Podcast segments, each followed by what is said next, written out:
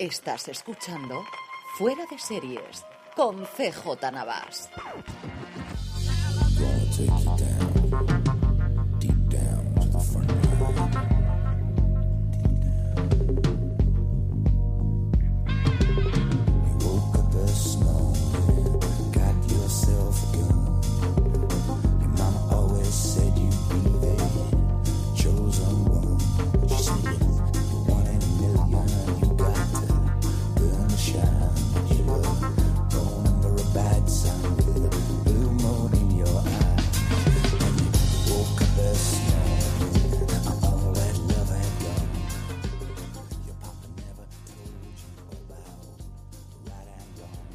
Bienvenidos una semana más a Streaming, programa 30, el programa de fuera de series en el que cada semana repasamos las novedades y estrenos más importantes de las diferentes plataformas de streaming y canales de pago. Y una semana más me acompaña Francis Arrabal. Francis, ¿cómo estamos? Muy buenas, CJ, ¿qué tal? Pues nada, espíritu navideño a tope ya. Ya sí que estamos enfrascados en plena Navidad, ¿eh? Oliendo la Navidad, sí señor, oliendo la Navidad. Y hay algunos que se han decidido adelantar los regalos como Disney, comprarse un par de cositas para final de año, que comentaremos en las noticias y alguna que otra cosa más. Pero antes, permitidme que dé las gracias una semana semana más a nuestros patrocinadores. En primer lugar, a la guía del serifilo galáctico de Marina Such, el primer libro de la colección Fuera de Series, en el que Marina desgrana las 50 series más importantes de ciencia ficción eh, de todos los tiempos, que ya está a la venta en todas las librerías, incluida en Amazon. Y si vais a comprar en Amazon, como siempre os recordamos que utilizando nuestro enlace de afiliados, amazon.fueradeseries.com, a vosotros os costará lo mismo y a nosotros nos estaréis ayudando. Y por último, la newsletter de Fuera de Series, newsletter.fueradeseries.com, para estar informados todos los días de las mejores noticias y artículos sobre series de televisión. Eh, noticias, Francis. Hablábamos de lo de Disney, pero antes la otra gran noticia, desde luego, serie fila de la semana, eran las nominaciones de los Globos de Oro a apenas nada, menos de un mes para que se den los premios que se dan ya mismo en enero. Pues sí, ya nueva gala de los Globos de Oro. Eh, una edición con, unos nominados que, están em, casi copados entre The Handmaid's Tale y Big Little Lies como parece que, ha sido la última corriente y también con unas cuantas sorpresas. En cualquier caso, en drama tenemos a The Crown, que la puede disfrutar todo el mundo en, Netflix, ya con su segunda temporada. Juego de Tronos de HBO, The Handmaid's Tale, que es de Hulu, pero que en España se puede ver a través de HBO España, Stranger Things con su segunda temporada de Netflix y This Is Us, que es de NBC, pero que la gente puede ver en España a través de Fox. Y CJ, ¿alguna sorpresa por aquí? Parece que se mantiene el status quo ¿no? del año pasado. Esta ha sido una nominación muy tranquila. Los Globos de Oro tradicionalmente suelen tener dos querencias. Una es a lo nuevo, a todo lo reciente, y hay varios, sobre todo en el caso de, actores y actrices, nominaciones en ese sentido. Y luego la otra cosa que tradicionalmente habían tenido, ahora mucho, muy suavizado, era cada vez que algún actor o actriz de eh, cine se acercaba al mundo de la televisión, nominarla casi por, por real decreto. ¿no? Esa sigue estando y sigue ocurriendo con las miniseries y las películas de televisión de HBO, las nominaciones, por ejemplo, de Michelle Pfeiffer, eh, en el caso de, de, Pacino, no, ¿quién le era? El, el otro que estaba, no me acuerdo quién era, uno de los dos, de, Niro, ¿no? Sí, era De Niro el, que hizo lo del el, tema de Madoff. Eh, sigue existiendo esa cosa, aunque no tanto como había hace 5 o 6 años, que como te digo, prácticamente cualquier persona de cine que se pasaba a hacer algo en televisión eh, automáticamente estaba nominado por todos los lados. en comedia la cosa ha estado un poquito más repartida, ¿no? Sí, en comedia sí que ha habido un poquito de más mezcla. Tenemos a Blackish, la serie de ABC que en España se puede disfrutar a través de TNT, de Marvelous Mr. Maisel de Amazon Prime Video que se acaba de estrenar en España y que sí que ha sido una de las grandes sorpresas de que entrara en la categoría de, mejores comedia. También tenemos la segunda temporada de Master of None de Netflix también es MILF, que hemos hablado de ella en el programa de Showtime, que se puede ver en España a través de Movistar Series. Y Willy Grace, uno de los pilotos de, este año de, NBC, que, también, que también se cuela. Que Willy Grace todavía no ha llegado a España, ¿no? No tiene ninguna plataforma, ¿verdad, CJ? Que yo recuerde, no. Eh, Willy Grace, hombre, eh, es uno de estos revivals que yo creo que también le gusta. Yo creo que la gran sorpresa ahí es Smilf, ¿no? de Marvel, bueno, Smilf junto de Marvel o Mrs. Maisel. Marvel o Mrs. Maisel, lo que más me sorprende es lo reciente que ha estado eh, el estreno de toda la temporada con respecto a la nominación. Es cierto que el piloto se vio hace mucho tiempo, que se sabía que se iba a estrenar entonces y posiblemente eso te lleve a la votación, que al final no olvidemos que los Globos de Oro lo dan 74 mm, personas, eh, cada uno de su padre y de su madre, que están ahí en Hollywood teóricamente cubriendo para, para el resto del mundo la, la actualidad de allí. O sea que no es un panel como puede ser en los semis o desde luego los Oscars en el que tienes miles de personas votando al menos para las nominaciones, sino que es una cosa mucho más reducida. Yo creo que tienen menos votos ellos que nosotros en los FDS Awards. O sea, pongamos las cosas en perspectiva de en cuanto a quién, quién nomina. Eh, eh, quiero decir que con que 10 o 12 personas le gusten muchísimo una determinada actuación, una determinada serie, pues sale a la nominación. Y Smilf ha sido pues la embaderada junto con Master of None de esta, de esta nueva corriente de series de media hora que evidentemente tienen que entrar o que entra en la categoría de comedia porque no tenemos otra categoría más que drama o comedia. Yo esperaba quizás que estuviese Better Things por el tema de, yo creo que es la que la crítica más ha querido la serie de Pamela Adlon. Yo creo que le habrá pesado mucho el tema de Luis C.K. aquí no solamente figurar, sino ser parte creativa muy importante de los guiones y la caída en desgracia de él. Mm, pues bueno, esta, como te decía, quizás sí que tiene mucho más movimiento de, que la parte de, drama, ¿no? Curioso que se haya caído VIP, por ejemplo, ¿no? Que, que siga arrasando los semis y no está aquí dentro. Modern Family, pues ya que ha sido sustituida, yo creo, prácticamente a todos los efectos por Blackies, ¿no? Que, parece ser la comedia que no molesta y el idea más de, comedia clásica. Bueno, pues una categoría interesante y a ver qué es lo que ocurre con ella. Sí, sobre todo de, bastante renovación. Eh, luego, en cuanto a miniseries, tenemos, como no podía ser menos, el, gran éxito de HBO de este año, que es Big Little Lies. También tenemos Fargo, eh, de FX, que se puede ver en España a través de Movistar Series. También Feud de, FX, la serie de Ryan Murphy, que en España se puede ver a través de HBO. The Sinner, que también la hemos comentado aquí en streaming de USA Network, que, la estrenó Netflix hace prácticamente un mes. Y Top of the Lake, China Girl, que es del canal Sundance, que, que en España estrena justo ahora HBO España.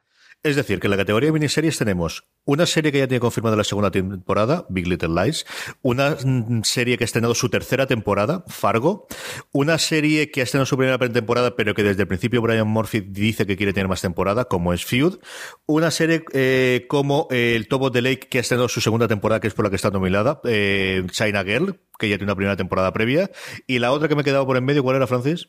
De Sinner que, que también que es la única que no sabemos, temporada. Que es la única que no sabemos y de momento parece que es la única de momento que a día de hoy, cuando estamos grabando esto, cuando estamos emitiendo, se podría mantener que es miniserie. Es la única que tenemos y no nos extrañaría nada que se renovase por una segunda. Ese es, el desastre o el follón que tiene a día de hoy montón con la categoría de miniserie, que es un cajón desastre para lo que queramos meter, eh, desde series que no queremos que se peguen con el drama porque se ve que hay mucho miedo en un momento dado a que se peguen otras series, o qué es lo que ocurre con ella. Eh, aquí tienen que empezar a, limitar tanto los globos de oro, que yo creo que al final es más, eh, menos problemático, porque al final, bueno, pues la gente se lo toma relativamente en serio, pero entre las nominaciones de cine y el resto pasan, sobre todo los semi, porque al final tienes que decidir que Leche es una puñetera miniserie o que Leche no lo es. Sí, ahora eh, más que una miniserie se han convertido en series antológicas, ¿no? Que, que, lo que estamos viendo con Fargo, con Feud. Claro, pero esa última que va, pero es que mm, Big Little Lies se lleva un premio de miniserie cuando vas a tener dos temporadas. Sí, sí, sí, porque además aquí sí que no vamos a tener serie antológica. Continúan Nicole Kidman, continúa Reese Witherspoon. Vete tú a estas dos y le dicen, no, devuélveme el Emmy que ya no te toca porque no estás en miniserie. A ver qué haces. Van a hacer un from. Claro, es que eh, es complicado. Es complicado. No, no, sé cómo lo van a poder apañar, ¿eh? pero, pero pero al final, hombre, porque nos reímos y nos apañamos, pero al final esta gente ha ganado por una serie que va a tener una sola temporada, una categoría de miniserie. En fin, más cositas. Francis, ¿tenemos algo más de los Globos de Oro o pasamos directamente a la compra del siglo?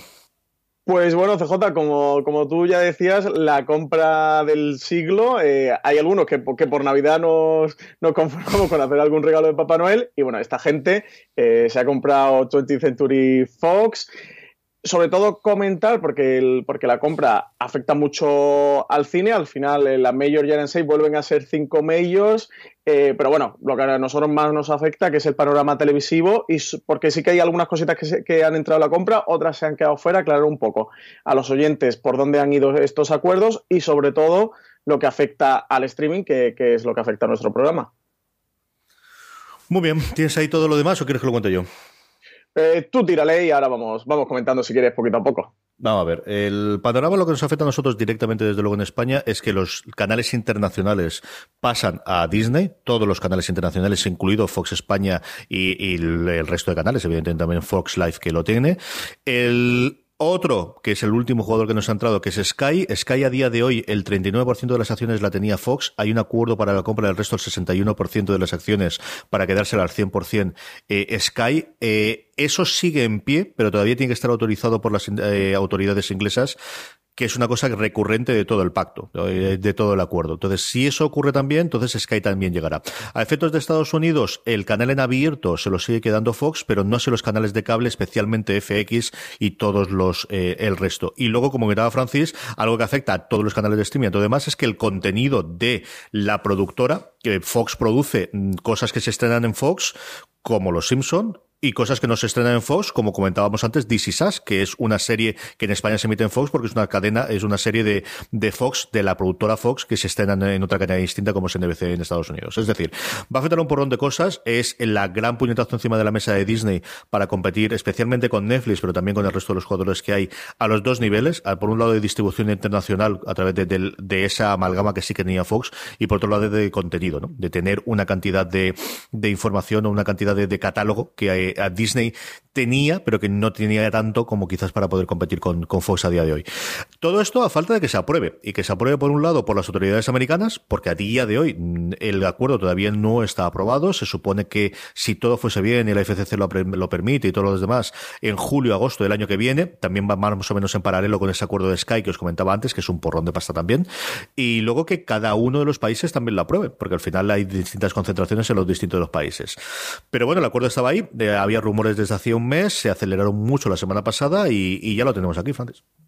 Pues sí, eh, una compra muy importante que, eso va a afectar mucho al cine, va a afectar muchísimo a la televisión. Al final Disney se ha hecho con los estudios de cine y de televisión de 20th Century Fox, que no es poco, como tú comentabas, incluye derechos como Los Simpsons, Padre de Familia, series como The Americans, Legión, la que ahora recientemente estrenó Fox de, Gifted. Aquí ya tenemos una concentración de los superhéroes de Marvel, de los que Disney ya tenía gran parte de los derechos, pero que Fox tenía otra. El que se sigue quedando fuera es Spider-Man, cuyos derechos siguen perteneciendo a Sony, pero que ya hemos visto cómo, cómo han ido haciendo acuerdos para que vaya penetrando en, los Vengadores. Luego FX y FXX, que parecían como las joyitas, ¿no? Sobre todo FX, decían que era lo que, de lo que más interés tenía, tenía Disney, por lo bien que ha ido funcionando el canal y las buenas series que, que ha ido creando, que sí que la van a incorporar. Y sobre todo, CJ, yo quería comentar contigo en cuanto al, streaming.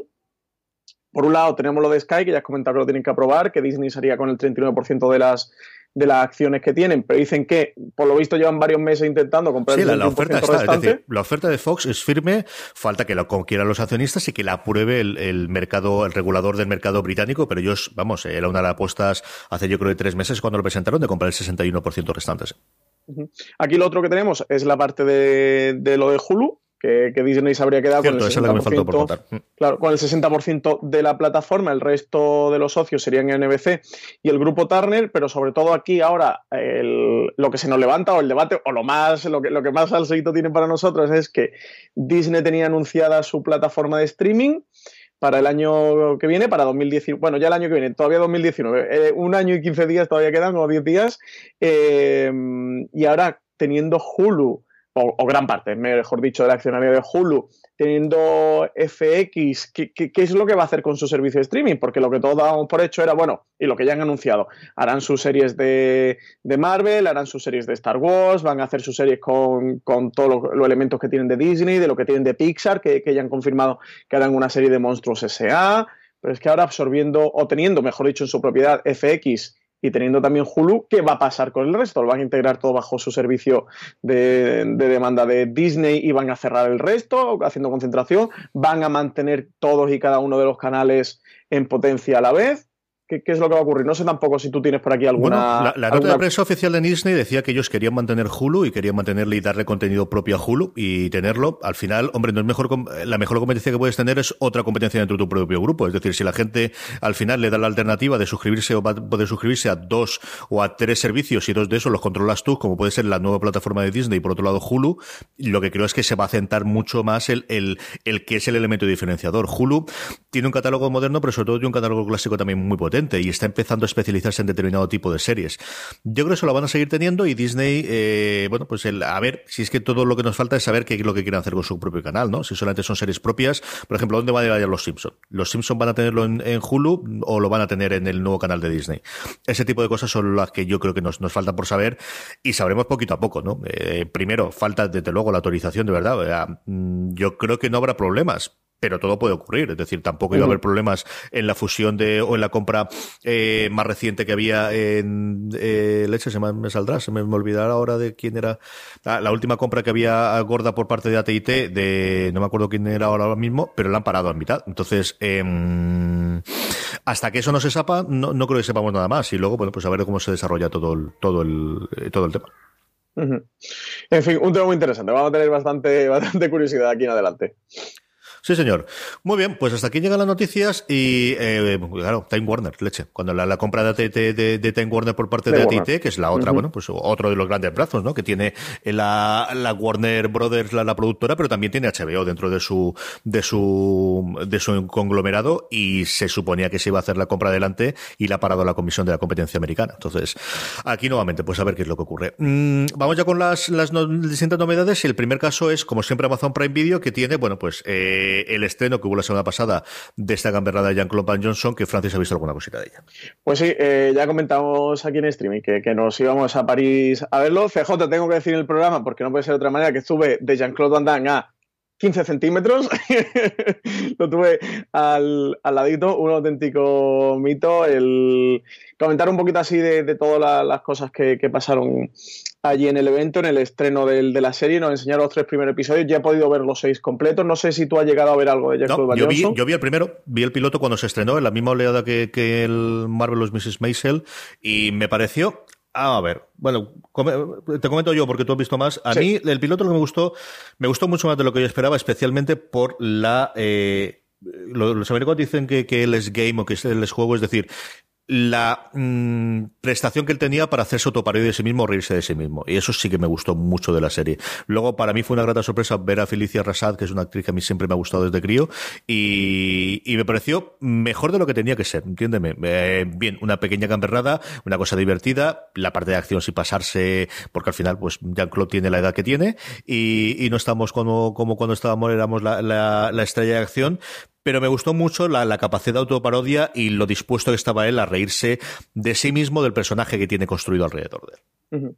Sí, yo justo tenía ese punto viendo el primer episodio de, oye, mucho más eh, de lo que me esperaba, porque es mucho más divertido, una serie que, que es bastante autoparódica y que está bien dirigida y tal. La sensación que me ha quedado ya justo cuando terminé de ver los tres primeros episodios y viendo la temporada completa es que puede tener esa sensación inicial, pero que es más Jean-Claude Van Johnson que, realmente, realmente eso. Eh. Van Damme eh, se pone al servicio de, la comedia y, y, de lo que haga falta, se convierte en una serie muy autoparódica, muy autorreferencial, pero es que está realmente bien escrita y realmente dirigida. Es, por momentos, es muy películas de, Jean-Claude eh, Van Damme. De hecho, se hacen referencia explícita a muchas de ellas y en la trama entran algunas de ellas, como, como es Time Cop, que, que, sí que parece un leitmotiv dentro de la serie.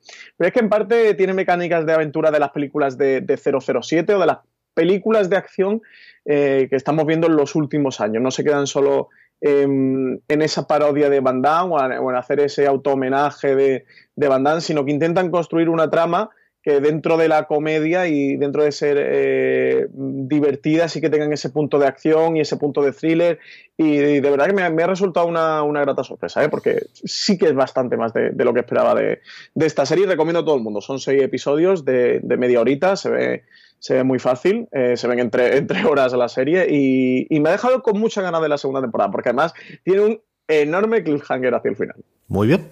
Pues nada, eh, a ver si la, veo. Yo creo que esta es una serie muy para ver con, con amigachos, ahora reunidas en familia para Navidades. Yo creo que es una serie entretenida, sobre todo la, gente de mi generación, ¿no? que, al final creció viendo las películas de Van Damme. Eh, yo creo que sí que la veré. Me, extrañaría que no viese esta en, cuestión de una o dos semanas. Pasamos con Filmin, que tiene dos cositas que ha incorporado a su catálogo en los últimos tiempos. Francis. Pues sí, tiene dos estrenos. Uno de ellos anunciaron por sorpresa, que es Endeavour, es la primera precuela tardía de la célebre y longeva serie Inspector Morse. Narra los primeros pasos de, Endeavour Morse, que lo interpreta Sean Evans como detective en Oxford. Eh, está, según IMDb, catalogada como una de las 200 mejores series de, todos los tiempos. Yo he visto alguna cosita de Morse, ¿eh? a mí me gusta, pero sabes que a mí los, investigadores británicos siempre me han gustado. Y esta quiero recordar haber leído que se iba a hacer, porque sí que siempre de cuando se presenta él es un tío más mayor, pero es una de estas instituciones británicas y a mí la verdad que me gustó, me gustó la, cosita, pero sabes que a mí todo lo que sea de investigación y de crimen es una cosa que me gusta. Sí, prometen eso, como ser una de las mejores series detectives ¿no? que, se puedan ver ahora mismo en Gran Bretaña. Así que tenemos por una parte ese estreno, por otra parte Los misterios del Dr. Blake, que se estrenan el 19 de diciembre, que es una de las series australianas más exportadas de la historia. Que, ha sido distribuida a 130 países alrededor del mundo y, y va sobre un médico con olfato privilegiado para resolver aquellos crímenes que traen de cabeza a la policía. En uno hilo de nuevo de eh, gente externa, siempre que vienen investigadores a la policía a resolver crímenes, bueno, pues Castle eh, y, todo, doctor, eh, doctor, no, profesor T que, hemos visto ahora en Cosmos recientemente y todo este tipo de series.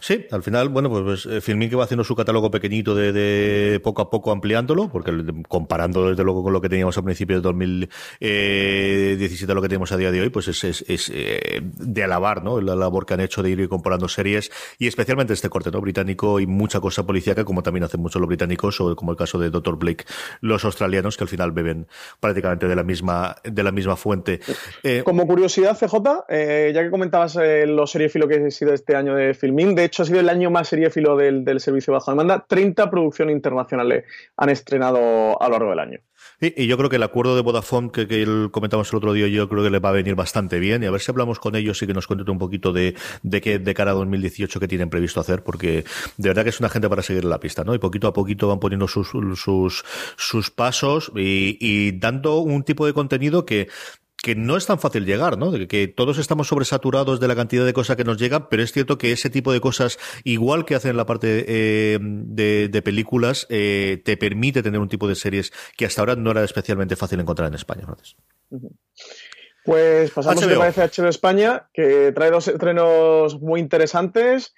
El primero de ellos, Gunpowder, que, que llega el 19 de diciembre. Es una miniserie de tres episodios de la BBC, ambientada en el Londres del año 1605. Va a narrar la historia de Guy Fawkes eh, y, el grupo de rebeldes que le acompañaban. Guy Fawkes que se hizo muy famoso a través del cómic y luego la película de, V de Vendetta. Lo que, lo que nos va a contar la serie va a ser cómo eh, este personaje, este Guy Fawkes, va a tratar de volar eh, la Cámara de los Comunes y matar al rey, al rey Jaime I en la Inglaterra del siglo XVII en una tensión religiosa constante.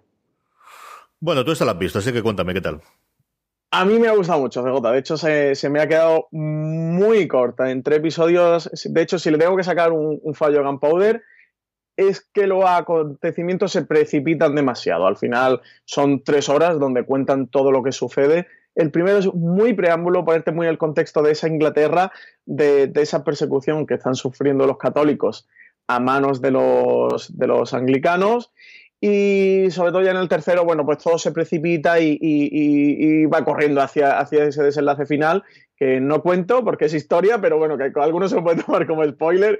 Así que, que yo sí que animo a la gente que la vea. La producción es fabulosa, de verdad que, que el sistema de producción, de diseño de producción, la calidad que imprime BBC eh, no deja de sorprendernos. Han conseguido un estándar que es que, no le sale nada mal a esta gente. Visualmente es muy chula, ¿eh? visualmente está muy bien. Y el protagonista, quien hace eh, Gay Fox, es Kit Harrington, que él está realmente bien para los detractores de Kit Harrington en Juego de Tronos. Les recomiendo que vengan a Poder. Que van a encontrar ese, ese un poco Jon Snow, así a veces pavisoso, pero que en Guy Fox queda bastante eh, bastante bien. Eh, disculpa, en Guy Fox no, en Kit Harrington no interpreta a Guy Fox. Kit Harrington interpreta al, al verdadero eh, cabecilla de, la revuelta, que ahora no di con el nombre. Guy Fox fue el famoso porque fue el que arrestaron y quien, quien sí, la mano de obra, al final, el, que tuvieron ahí en medio de alguna forma. Fue como el militar, ¿no? Que lo iba sí, la cabeza de turco, ¿no? Y ahí hay distintas teorías acerca de exactamente qué papel tenía o no. Al final, un proyecto que es un proyecto muy personal de Keith Harrington. Yo no recuerdo si hacía los guiones, pero sí que desde luego está de productor ejecutivo y desde luego era no solamente el intérprete, sino la fuerza que había llevado hacia adelante la serie, Francis. Sí, sí. Eh, Robert Catry, que no me salía. Robert Catry fue como el cerebro realmente de, de esta operación de lo que se le conoció como, la conspiración de la pólvora. Y es que Kit Harrington, eh, decías tú, CJ, que era un tema muy personal para él, es que él por lo visto es descendiente de Robert Catsby. Realmente proviene de su familia, proviene de, de, mm, este señor. Así que, que fue todo lo que hizo, impulsó que, que él llevara el proyecto adelante. De verdad que está muy bien la serie, sí que, que animar a la gente. Además, ahora para Navidad, una serie que pega bastante así de, de la BBC, una serie británica, pues bastante bien. Y luego, un día después, el 20 de diciembre, se estrena la segunda temporada, como os comentamos al principio, los Globos de Oros, este Top of the Lake China Girl, eh, el 20 de diciembre, ¿no, Francis? Pues sí, vuelve la, la inspectora Robin Griffin. Eh, eh, aquí en esta parte acabará de regresar a Sydney y va a intentar recuperar las riendas de su vida. Y de Top of the Lake, yo creo que es casi que mejor que no contemos que contemos mucho a, animar a todo el mundo. Yo sé que, que, tú sí que has visto esa segunda temporada, sí. ¿no, CJ? Sí, sí, yo lo he coméntanos, porque yo la segunda no, no, la he llegado a ver. ¿eh? Le tengo muchas ganas, después además de Cans, que salió por todos los críticos de, de decirle que se rindieron a este Top of the Lake. Pero cuéntanos tú un poquito, que sí que la visto. A ver, eh, pu, pu, pu, ellas están maravillosas. O sea, en general, eh, bueno, eh, ¿qué vamos a contar a esta altura de vida, no? Eh, Elizabeth Moss, yo creo es la mejor actriz, de este, ha tenido el mejor año en cuanto a actrices entre esto y, y The Handmaid's Tales, ha hecho una cosa redonda. Falta ver esta peliculita o este corto que va a hacer HBO para finales de año, que tengo mucha curiosidad también por ver quién interpreta a ella. Aquí nuevamente está que se sale. Gwendolyn Christie está espectacular, en un personaje muy distinto a lo que hace en Juego de Tronos, está muy, muy, muy bien. La trama, la trama ocurre, pásate de, de lo que ocurre la primera. Es una buena trama policíaca, es una trama interesante policíaca, a mí me recuerda mucho las novelas, eh, especialmente de Mankel del Norte. Y te digo el por qué. Porque tiene mucho más interés encontrar la parte social que la parte de, de es realmente quién es el asesino, quién ha dejado de hacerlo de, en la tradición más británica, ¿no? Eh, Aquí hay momentos en los que yo me puse tremendamente nervioso. En general, las tramas hablan mucho sobre maternidad, sobre crías, y hay, bueno, pues eh, al final el tener dos hijas hace que seas especialmente sensible según qué situaciones. Y lo que le pasa a una de ellas, que, lo veréis, que, está relacionada con el Nicole Kidman, otra de las que también ha tenido un daño espectacular, está bastante bien también en su papel, aunque es quizás un poquito más eh, menor que los anteriores. Hay partes de las tramas en las que me pusieron especialmente nervioso. Hay un personaje masculino que me ponía muy, muy, muy, muy, muy, muy nervioso nervioso. Eh, tiene momentos extraños, igual que tiene la primera temporada, son muy cosas de, de, de, de Jane Campion. Eh, ¿Vale la pena verla? Sí, sin reservas. O sea, yo creo que sí que es una, desde luego, para verla. Eh, decíamos antes ver la otra familia, esta yo no sé hasta qué punto ver la familia, tiene momentos tremendamente eh, tenebrosos, como os digo, durillos, y, y no solamente los más eh, duros de, asesinatos y de muertes, eh, sino eh, especialmente la relación que tienen entre dos personajes que veréis desde el primer momento y, ellos es una cosa complicada, complicada de, asumir.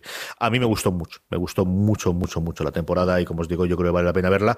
Y si no habéis visto la primera, recuperarla, porque también fue una cosa que en su momento estuvo por ahí medio, yo recuerdo, creo recordar que tenía Canal Plus justo antes de Movistar Plus, y que yo creo que, que fue más complicada de verla. Y si no habéis visto la primera temporada de, Top of the Lake, nuevamente, es, un, es una trama eh, de investigación y, de, bueno, y policíaca, pero en la que interesa mucho más el trasfondo social, lo que está ocurriendo en los márgenes de esa investigación, más que la propia investigación, y esta de verdad que está muy bien, a mí me gusta mucho, Francis. Uh. Pues si te parece, series. pasamos a Movistar Series, que, que, estrena Broken, una serie eh, protagonizada por Sean Penn, que interpreta al, al, personaje Michael Kerrigan, que es el párroco católico de una pequeña comunidad azotada por la crisis al norte de Inglaterra. Es un auténtico drama de estos con, con sello BBC, que ya nos tiene acostumbrado al canal, y, y, nueva apuesta fuerte por Movistar, que junto a Filmin es la otra que se está repartiendo casi todas las mejores producciones que vienen desde la BBC. Sí, señor. Más cositas.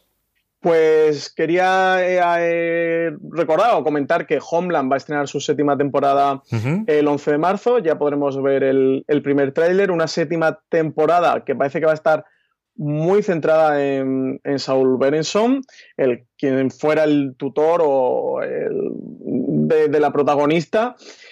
También eh, comentar que el, que el creador de la serie, Alan Gansa, ha declarado que aunque su decisión eh, de, de, escribir la octava temporada sea ya definitiva para la última, que al final la decisión va a depender de Showtime y que la serie sí que podría continuar, pero bueno, en cualquier caso, él va a escribir la octava temporada como, como si fuera la última y, para ya cerrarla, por lo cual parece que Homeland se va acabando. No sé si Showtime decidirá mantenerla sin, sin Alan o, o si no. Y nada, recomendar a la gente que se acerque a ver el tráiler, que lo puede ver en foreseries.com y que, bueno, vuelva a pintar eh, interesante. La, la trama va, va, a girar en torno a una trama de corrupción que hay interna en el gobierno de los Estados Unidos y a ver uh -huh. qué tal, qué nos depara esta nueva temporada de Homeland. Muy bien, y por último, querías comentar un poquito de la zona. Pues sí, quería hablar un poquito de la zona porque he terminado de verla, CJ, y me ha gustado mucho. El séptimo y el octavo episodio son muy buenos. En el séptimo episodio, sin entrar en spoiler, eh, van a hacer un flashback donde nos van a contar todo lo que ha ido ocurriendo paralelamente. Durante los seis primeros episodios, ¿verdad? Que ha habido gente que, que sí que que se ha ido cayendo porque no sabían bien por dónde iba la serie. Lo que la serie puede estar contando es porque tenemos el punto de vista de los protagonistas, de, de Uría y, del personaje eh, que interpreta, um, se me ha ido el nombre del, de la protagonista femenina, CJ. Alexandra Jiménez. Alexandra Jiménez.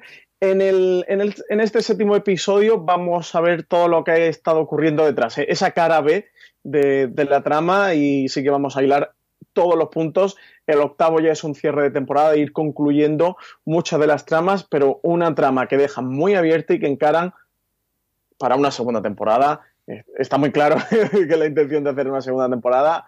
De momento no tenemos confirmación oficial de Movistar de que la vaya a ver, pero por el tipo de final que, que han decidido darle o que le han dado, eh, imagino que sí, yo supongo que sí, o espero que sí, porque si no sería una tragedia que nos dejaran con, con la trama de, de, la zona así. La he disfrutado mucho. CJ me ha parecido una de las grandes series de este año y sin duda me ha parecido la gran serie española de este, de este 2017. La he disfrutado mucho, ¿verdad? Eh, de nuevo, insistir, que ya lo, lo, he hecho en dos programas anteriores. A todo el mundo que se haya caído de la zona, de verdad que le doy una oportunidad, que llegue al quinto episodio, que llegue al séptimo, que creo que le va a gustar mucho la serie. Muy bien, pues eh, vamos a ir con Netflix. Antes he que decir que he visto el primero debajo de la superficie, de las dos series estas danesas que, que comentaba sí. la semana pasada, y uh -huh. me gustó mucho, mucho más de lo que yo esperaba. ¿eh? Están hablando bastante bien de ellas, sí que el problema es que al final no nos da tiempo a todo. Me ha gustado mucho, me vuelve a gustar lo que me gusta mucho de, de los daneses es que combinan el, el, idioma original suyo con el inglés y, chicos, me ha gustado mucho. A ver, eh, yo creo que la seguiré toda la semana. Voy a ver si lo ve también Lorena por si la vemos junto, porque yo creo que es una serie que a ella también le puede gustar bastante y me ha gustado mucho, de verdad. Mucho, mucho, mucho. Uh -huh. Francis, Netflix, como siempre, un porrón de cosas.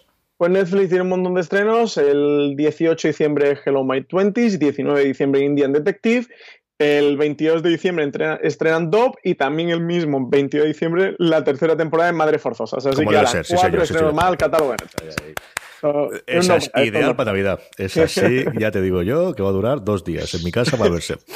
dos días siendo muy generoso. Posiblemente ese mismo día se vea entera. Desde luego. Lo que sí tenemos, CJ, de la noticia ya que, que vuelve la segunda temporada de Jessica Jones. Uh -huh el, el, 8 de marzo, que, que, ya también tenemos el trailer disponible en foreseries.com, que nos va a enseñar un poquito qué es lo que, lo que ha ido cambiando en esta Jessica, en una trama que va a ocurrir más de dos años después de, de la primera y, y, no contar mucho más, nada, que se acerque todo el mundo a verla. Así como curiosidad, que la serie se va a estrenar el, el día del Día Internacional de la Mujer. Eh, van a aprovechar para estrenar este Jessica Jones. Perfecto, pues eh, nada, eh, vamos allá porque en cadenas de cable no tengo ninguna cosita esta semana reseñable. Vamos con nuestro Power Rankings, con lo más visto por nuestra audiencia en fueradeseries.com y nuestros oyentes de, del canal de podcast y nos, iba a decir televidentes, pero no sé, de, la gente que nos ve el canal de YouTube.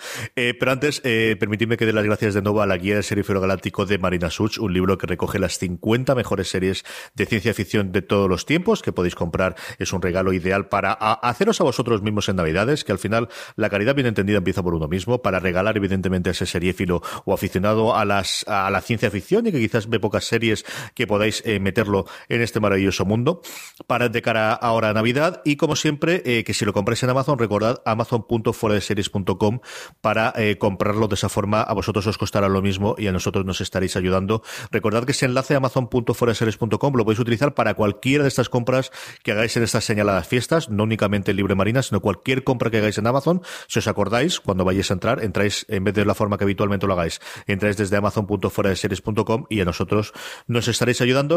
Vamos con el Power Rankings, Francis, y es que, bueno, pues coincidiendo con su final de esta primera parte de, de la temporada, entra en el puesto número 10 de Walking Dead. Sí, The Walking Dead, que este año ha estado muy bajito en nuestro Power Ranking o directamente ni ha entrado, ¿eh, FJ? Mm. Muy flojo el seguimiento de este año en The Walking Dead. Pero ha vuelto a tener el resurgimiento este final de temporada, ¿no?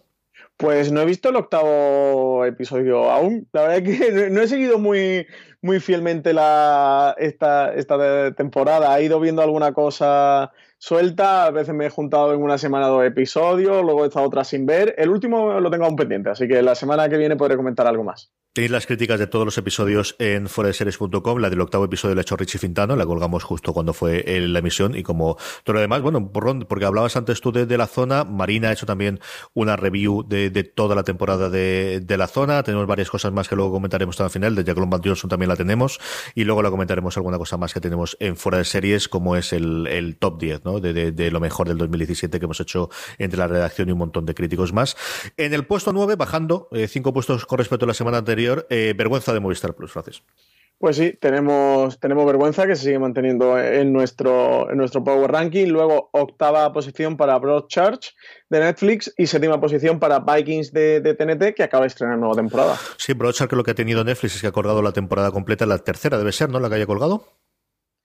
Eh, creo que es. Lo miro yo mientras, no te preocupes. y en el sexto tenemos a Outlander, que como siempre comentamos, tiene su legión de fans absolutamente incomparable en España. Sí, ahí está, subiendo nuestro Power Ranking. Luego, quinta posición para Godless de Netflix. Eso, una de las auténticas sensaciones del canal de streaming eh, de aquí a final de año. Y una subida curiosa, ¿no? En las fechas en las que estamos, pero se ve que, la gente ha tenido más tiempo para poder verla o alguna cosa así habrá ocurrido. Y es que vuelve a subir tres puestos con el respecto a la semana pasada Stranger Things. Sí, Stranger Things y luego eh, ya en nuestro podio, nuestra tercera posición, CJ. Para mí una sorpresa, pero es que es una serie que está aumentando mucho el ruido conforme va pasando el tiempo, que es Dark, también de Netflix. Sí, efectivamente, aprovecharse acordado la tercera temporada. Eh, en el puesto 2, subiendo un puesto con respecto a la semana pasada, la zona, que nos va eh, hasta el segundo, y de nuevo, una semana más, la que eh, bueno, mantiene el podio, mantiene el puesto inicial o el puesto de privilegio, que es una semana más, como os decía, de Punisher. Sí, una de Punisher, por cierto, que antes la noticia de Netflix se nos ha pasado CJ que Netflix ya ha confirmado que tendrá segunda temporada. Así que nada, tendremos a Frank Castle de nuevo eh, por otra temporada más. Sí, él se dejaba. Yo le he oído varias entrevistas a Bernthal que decía que, que él desde luego quería si había más, él estaba totalmente dispuesto. Y bueno, pues eh, a seguir funcionando, ¿no? Ahora con toda la compra veremos a ver esta posibilidad de series de Marvel fuera de, Marvel de Netflix. Va a estar complicado, pero al menos yo creo que el, mantener, tiene que estar los derechos hechos de forma que, que puedan seguir haciendo nuevas temporadas. Así que no me extrañaría nada que lo veamos en prácticamente todas las series que ya se han estrenado de Marvel. ¿eh? Sí, sí, tiene, tiene toda la pinta. Vamos con las preguntas, Francis. Pues nada, tenemos preguntas al oyente, muchas preguntas hoy. CJ, la primera del señor Ozi decía, eh, la compra de Fox por parte de Disney, ¿creéis que nos traerá por fin junto esos personajes de Marvel que por derechos no se podían encontrar? Sí, sí, sí, sin duda. O sea, total y absolutamente. Yo creo que eh, la parte el que más se ha hablado del, del acuerdo de, de Marvel y, y de, de, Fox en, la, en los blogs de cultura popular ha sido pues la incorporación de los personajes, especialmente de, la Patrulla X y de, todo lo que tengamos alrededor de, los X-Men. Eh, para los aficionados al cómic del principio, a ver si una puñetera vez pueden hacer algo con los Cuatro Fantásticos, a, que afecta a todo. O sea, afecta a las películas, afecta a la posibilidad de hacer una serie y afecta, por ejemplo, que los Cuatro Fantásticos llevaba una temporada larga muy, muy, muy separada del mundo del cómic, precisamente porque como no tenían los derechos y no podían construir nada después a nivel audiovisual, se había dejado mucho de lado en, los, lo de la Patrulla X, al tener tantísima fama, era muy complicado que los cómics no le pudiesen, no, no, bueno, le, le dejase enterado, pero con los mm. Cuatro Fantásticos, quitando la cosa de Hickman que hizo con Cuatro Fantásticos y con FF, llevaba, de hecho, a día de hoy no hay una serie regular de los Cuatro Fantásticos, y yo mm. creo que en parte era porque se esperaba que iba a ir este acuerdo hacia adelante, Francis. Sí, sí, sí. No, yo estoy totalmente de acuerdo. Como curiosidad, CJ estuve hace poquito en el, parque Disney de París y un tercio se ha quedado Disney Pixar, un tercio Star Wars, el otro tercio son los superhéroes de, Marvel. ¿eh? Hay Iron Man, Thor, Capitán América por todas partes. Así que sin duda que Disney le, da importancia a los personajes de, de Marvel y sí, creo que vamos a empezar a ver unas cuantas series cuando saquen el, el, servicio de streaming sobre, sobre los personajes de Marvel. Sí, la otra licencia sobre la que me parecía que Disney también quería hacer, y no, no tiene nada que ver con esto, pero, pero cuando comentabas tú lo del parque Disney, es sobre Avatar. Yo creo que tienen bastante, bastante esperanza en las secuelas que yo creo que no verán ni mis hijas de, de Avatar de, de Cameron. Seguramente. Yo, vamos, Yo, yo, en estas cosas soy, como, Marina siempre dice que ella creerá la, la película de Deadwood cuando la vea, yo con lo de Avatar soy exactamente igual. Cuando vea que se va a estrenar o tiene fecha de estreno o la crítica la haya visto, me lo creeré. Pero si esto parece que las cuatro precuelas, pero sobre todo había un acuerdo previo para hacer en uno de los dos eh, parques de Disney de Estados Unidos, había ya un par de atracciones de Avatar. Entonces, si esto va como ellos esperan, no te extrañe que eso lo tengamos en el resto de, los parques en, muy breve. Gracias. Luego, Albert Miró nos comentaba si hay alguna plataforma que tenga Fringe o está previsto que la traiga alguna. Vamos a ver, ¿quién lo tiene? Lo tiene a día de hoy para poder verlo en streaming, lo tiene Rakuten TV, pero la Rakuten TV lo tiene en la plataforma suya de pago, es decir, lo que tiene es para la compra de episodios.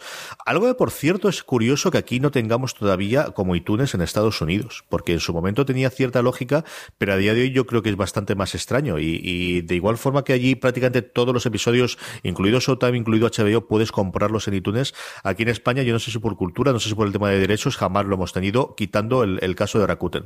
Eh, además, en Rakuten solo están las tres primeras temporadas de las cinco que tuvo Fringe. Es una serie que en su momento aquí estrenó Canal Plus y que luego, pues eso, ha pasado en, eh, se ha roto, se ha perdido en el, en el fondo. La forma más sencilla que yo encuentro para poder eh, verla a día de hoy es comprarlo en, DVD o en Blu-ray los cofres. En Amazon yo he estado trasteando antes y la, la, edición española no es especialmente cara y si la quieres ver en inglés con subtítulos, hay ediciones tanto francesas como italianas todavía más barata tanto en DVD como Blu-ray. Eso es lo que puedo recomendar para comprar. ¿Que la vaya a traer alguien? No lo sé, la, productora fue Warner Brothers, con lo cual de inicio podría ir prácticamente a cualquier sitio para, para contarlo. Fue una coproducción entre Warner Brothers y Bad Robot, la productora de, JJ Abrams, pero quien tuvo que poner la pasta tuvo que ser Warner Brothers. Entonces, sin saber exactamente cómo está el tema, lo normal es que los derechos los tengan ella. Warner Brothers, eh, el problema que tienes es que no tienes un lugar indirecto, ¿no? Pues fuera de Estados Unidos para CW para sacarlo. Yo creo que al final todo el mundo tiene el catálogo y no me extrañaría que en algún momento dado que Netflix ha comprado los derechos internacionales de la serie, pero a día de hoy yo sí que no he oído nada, Francis. Sí, eh, yo tampoco. Eh, luego Mateo Rodríguez nos pregunta qué será de Sky España ahora que Disney la compró.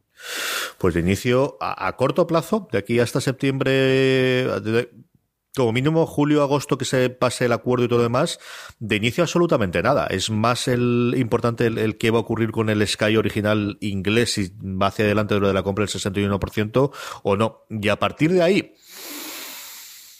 pues Dios sabe. Yo no sé si esa puede ser la vía en la que ellos pueden hacer después el canal suyo propio de Disney o ampliarlo o mantenerlo igual.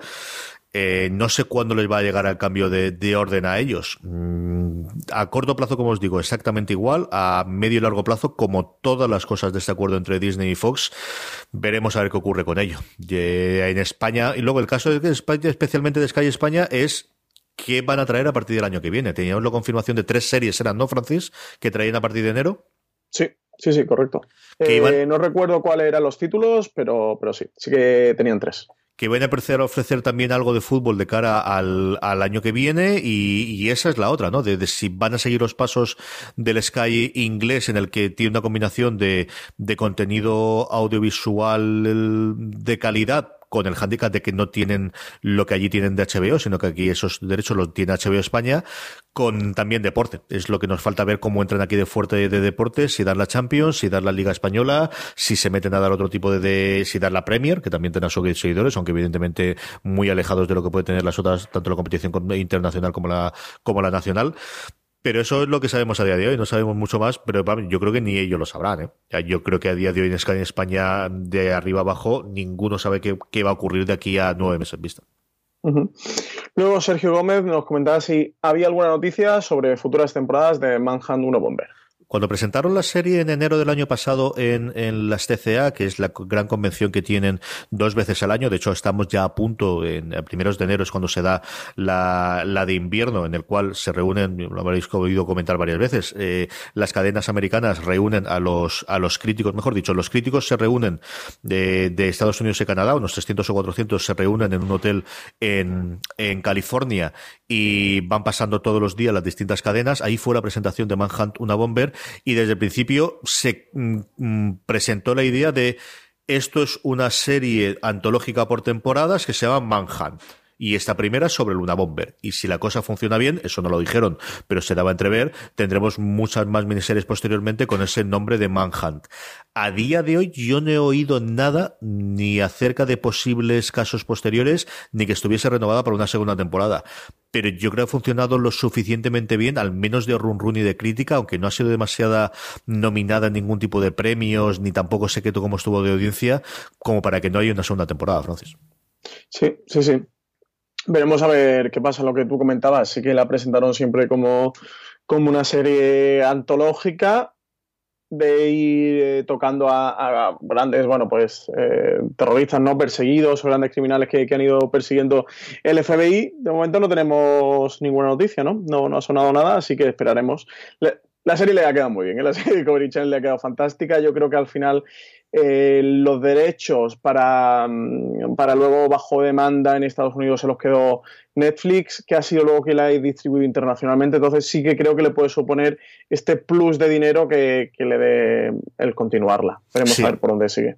Con la compra de los derechos internacionales por parte de Netflix, a mí me extrañaría horrores, salvo que no tengan una idea o que realmente funcionase fatal en Estados Unidos, que como os digo, no es lo que a nosotros nos haya llegado, no tengas una continuidad, porque ya tienes la seguridad de, que X mm, cantidad de la pasta que te, gastas en la producción te lo van a pagar con el acuerdo con Netflix y a partir de ahí puedes funcionar. Yo creo que me extrañaría horrores, como te digo, que, que no siguiese. A mí también.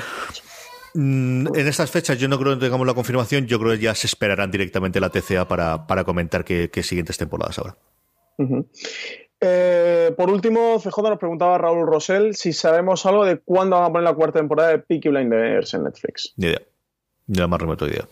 Aquí lo que tenemos es que todavía el último episodio, el sexto episodio de la cuarta temporada no se ha estrenado aún, no se ha emitido creo que se emite el 20 de diciembre, si no me falla la memoria, más o menos. Eh, es decir, se finaliza ya a lo largo de esta semana.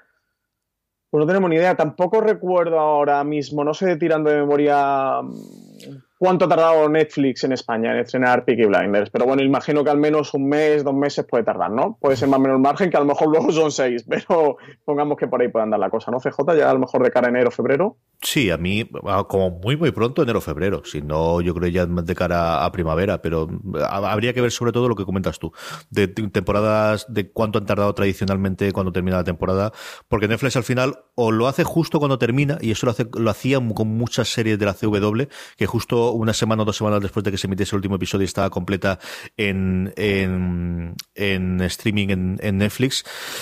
Y luego hay otras en las que pasa una serie de meses, ¿no? lo hemos visto, por ejemplo, de Spans. De Spans tradicionalmente siempre es como siete u ocho meses después de que ocurra. Yo creo que es con la salida del DVD. Es lo que yo creo que, que debe ocurrir.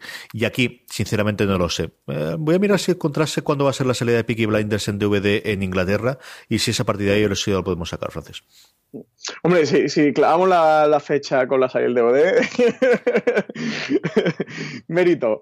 Eh, pues nada, CJ, pasamos casi que a las recomendaciones, ¿no? Sí, como antes, como siempre, permitidme que os recuerde que os podéis suscribir a la newsletter de Fuera de Series desde newsletter.fueradeseries.com y recibir de esa forma todos los días entre semana las mejores noticias y artículos sobre series de televisión que os ofrezcamos. Francis, ¿qué recomendamos esta semana? Pues yo ya he hablado un poquito antes de ella, recomendar Jean-Claude Van Johnson, porque de verdad, seguidores de Van Damme y no seguidores de Van Damme, os lo vaya a pasar muy bien. Eh, sobre todo CJ, me gusta mucho del, y, me gusta últimamente mucho con series de cómicos y eh, eh, la cara B, ¿no? Como el, el desmontarse el mito, ¿no? Lo que, lo que hay justo detrás de ese mito, lo que hay detrás del mito, y de verdad que me parece, alguien como Van Damme, eh, que se haya prestado a hacer esto y tal, me parece prodigioso. Él también lo comentaba en la rueda de prensa, que era algo que tocaba un poquito la fibra, porque, porque es algo muy humano, es decir, yo durante los 80 y quizás los 90 lo fui todo, eh, llegué a la cima, llegué a lo más alto, eh, conseguí todo, tenía fama, tenía dinero, hacía todas las películas que quería, pero de repente desaparecí y ni, nadie se acordó de mí ni nadie me quería, ¿no? Ni, ni nadie me llamaba por, por teléfono y decía, como ahora convertirme en una estrella del, del vídeo bajo demanda, pues me, devuelve un poquito aquello, ¿no? Y, sobre todo él comenta mucho el bagaje de, todo lo que aprende una estrella, ¿no? De que al final cuando estás en la cima te crees que eres lo más grande, te crees que lo eres todo, porque también lo tienes todo, y como al final realmente estás tremendamente vacío y que eso tal como te lo han dado te, lo pueden quitar de, de, un plumazo y, y quedarte la nada. Y todo eso está mucho en Jean-Claude Van Johnson. Él decía que a veces le había costado mucho rodar alguna escena, no el aspecto físico, no la escena de acción, sino en las partes de drama, porque decía que había mucho de su vida de real en, esta serie y mucho de su vida real que, a él le dolía mucho personalmente, ¿no? De, mm, eso, sobre todo en circunstancias eh, mentales y, de todo lo que, lo que él ha ido atravesando a lo largo de, estos años, de la década de los 2000 y ahora sobre todo el 2000, de los 2010. Y, es que todo eso está en Jean-Claude Es una serie que nos podemos quedar en las escenas de acción, incluso en la parte cómica, pero es que hay mucho de trasfondo. Y él, CJ, está muy bien interpretativamente. ¿eh? muy bien, pero muy bien, muy bien. Se te salta alguna vez una lagrimita con Van Damme y no es eh, de la patada que te pega. Como os decía antes, la crítica de, toda la temporada la tenéis en series.com y es la primera que tienes que leer, pero yo también leí ayer una de, de, de Matt Sawyer Seitz, que es bueno, pues uno de la, gente de cabecera que escribía en Vulture, y él comentaba, y hay una cosa que me hizo mucha gracia en el primer párrafo, que comentaba de, es un actor de 57 años con cara de un actor de 57 años. Dice que no es algo habitual encontrar en las películas americanas y que esa cara transmite muchísima cosa, y es cierto, ¿no? De, de, ver el, el, lo que le ha tenido que baquetear la vida a este hombre, lo tiene todo en la cara. ¿eh? Sí, sí, sí, sí, sí. se le notan las huellas y, las, y las heridas. De verdad que está muy bien. Es que me, tocó, me ha tocado un poquito la, patata, ¿eh? el Jean-Claude Van Johnson, que, puede ser justo lo contrario que espera al ponerte a ver una serie como esta. Hay mucho sobre la fama y mucho sobre Hollywood, que lo vimos en Feud, ¿no? De cómo Hollywood trata a las estrellas. y, es muy reflexiva Jean-Claude Van Johnson. Peaky Blinders sale la cuarta temporada a la venta el 22 de enero del año que viene. Pues nada, nos lo ponemos a ver como reto. Mi recomendación de esta semana es una serie de la que he visto cuando os estoy hablando un episodio y medio y me ha gustado muchísimo. Yo soy un gran aficionado al género documental, especialmente a todo lo que tenga que ver con True Crime. Y esa es una cosita que yo tenía ganas de ver por quién lo dirigía, que es el Ron Morris, que hizo uno de los, de los documentales clásicos, especialmente en el género de crimen eh, y famosísimo por, por exonerar o, dar los pies para exonerar a alguien que fuera del Gana Línea Azul. Eh, y Ron Morris ha hecho una cosa que se estrenado en Netflix sin demasiada fanfarria. A mí me tocó buscarlo las dos veces porque no me aparecía ni el como recomendado, ni de esto de, estrenos recientes, ni otra cosa que se llama Worm, Wormwood, ¿no? Gusano de la madera, sería la traducción literal, aunque tiene referencia a un párrafo de la Biblia que lee eh, el protagonista primero. Es un, bueno, un documental el estilo del director en el que mezclan entrevistas con eh, documentos históricos, con recreaciones de, de la historia, con, con mezclas de lo de lo que ocurre, de un caso tremendamente extraño y complicado en el que, eh, bueno, pues un, no es exactamente un agente de la CIA, sino un científico que trabajaba en alguna cosa con la CIA, eh, salta o es despeñado o algo ocurre. El caso es que se muere por eh, saltar a través de una ventana en Nueva York en el año 53. La familia durante muchísimos casos no sabe qué es lo que ha ocurrido con, con ellos, si se ha suicidado, si lo han tirado, qué ha ocurrido o qué ha dejado de ocurrir, aunque todo el mundo da por acuerdo lo del secuestro, hasta que 20 años después, en torno a los años 70, a través de una comisión de investigación que se hace en el Congreso, se descubre que la CIA había estado experimentando con LSD y que uno de las víctimas o de usuarios de ese experimento ha sido precisamente este hombre que se ha tirado.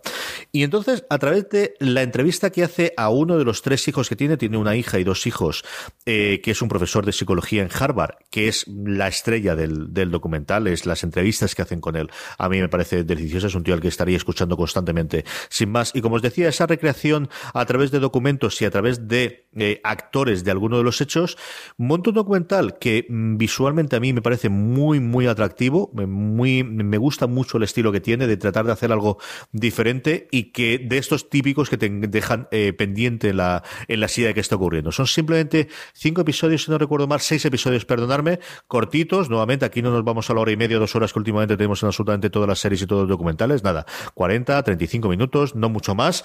Como os digo, con algunos actores eh, conocidos haciendo las recreaciones, el padre que, eh, tiene este tema de, de, la muerte de Peter Sarsgaard, al que habéis visto en un borrón de cosas. Tenemos a Jimmy Simpson también en un par de episodios. Tenemos a gente relativamente conocida haciéndolo.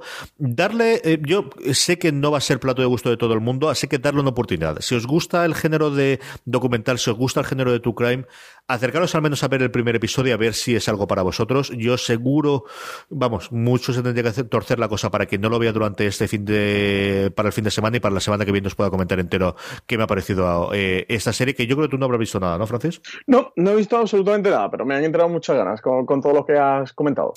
Pues hasta aquí llega el streaming de esta semana. Gracias a todos por estar ahí por una semana más. Recordad eh, que el podcast ha estado patrocinado por la guía de serie Galáctico de Marina Such, el primer libro de la colección fuera de series que podéis comprar en Amazon, como siempre, igual que cualquier otra cosa, con nuestro enlace de afiliados, amazon.foradeseries.com, que os podéis suscribir a nuestra newsletter en newsletter.foradeseries.com, que tenéis artículos, un porrón de cosas, y aquí sí que quiero parar al menos 30 segundos para que Francis nos hable del artículo que hemos colgado sobre las 10 mejores series del 2017, no elaborado por nosotros, sino por un porrón de críticos a los que hemos pedido opinión y que han tenido a bien eh, contestar nuestra encuesta, Francis. Pues sí, eh, ya va tocando final de año, ya sabes que, las listas de las 10 mejores series del año son imprescindibles. Nosotros queríamos, aparte de sacar nuestra propia lista de, de los críticos, los redactores de fuera de series, pues consultar y ampliar esa lista eh, por no viciarnos a la crítica española. Hemos preguntado pues, a más de 30 críticos, a los que desde aquí le damos las gracias por haber participado y, haber estado dispuestos ¿no? a, mandarnos sus listas. Hemos intentado bueno, pues buscar a, la crítica más representativa, tanto en, audio como en texto como, como en vídeo. Bueno, a partir de pues yo creo que casi todo lo más representante que, hay en España, que biche nuestras listas, a ver si están de acuerdo o no, y, y que biche las listas de todos los críticos que uno a uno están puestas las votaciones de, cada uno de ellos. Esa es la parte interesante, ¿no? De que si te gusta uno eh, determinado tienes ganas de saber. Bueno, pues tienes ahí los votos de cada uno de ellos, como también se hizo la semana pasada para el, MIM, eh, el festival para elegir la, serie más, eh, al mejor serie de todos los tiempos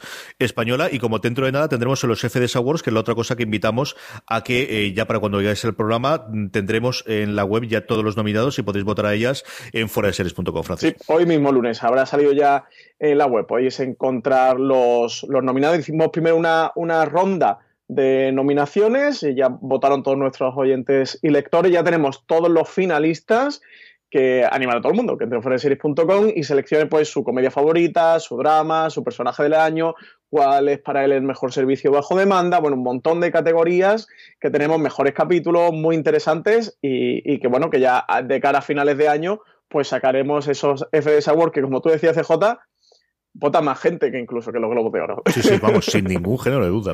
Sin ningún género de duda. FDS Streaming o eh, streaming de fuera de series se emite todos los lunes de 7 a 8 en Radio 4G y como siempre está disponible en nuestra plataforma de podcast, eh, sea iTunes, el antiguo podcast, sea iVox o en aquella que utilicéis en formato podcast siempre, igual que el resto de los programas de la cadena, el fuera de series clásico, los Gran Angular, los reviews, todos los programas que hacemos hablando de series de televisión. Francis, hasta la semana que viene. Pues hasta la semana que viene, CJ, y feliz Navidad para todo el mundo. Igualmente, querida audiencia, gracias a todos por estar ahí. Hasta la semana que viene y volveremos en FD System. Y recordad, tened muchísimo cuidado ahí fuera.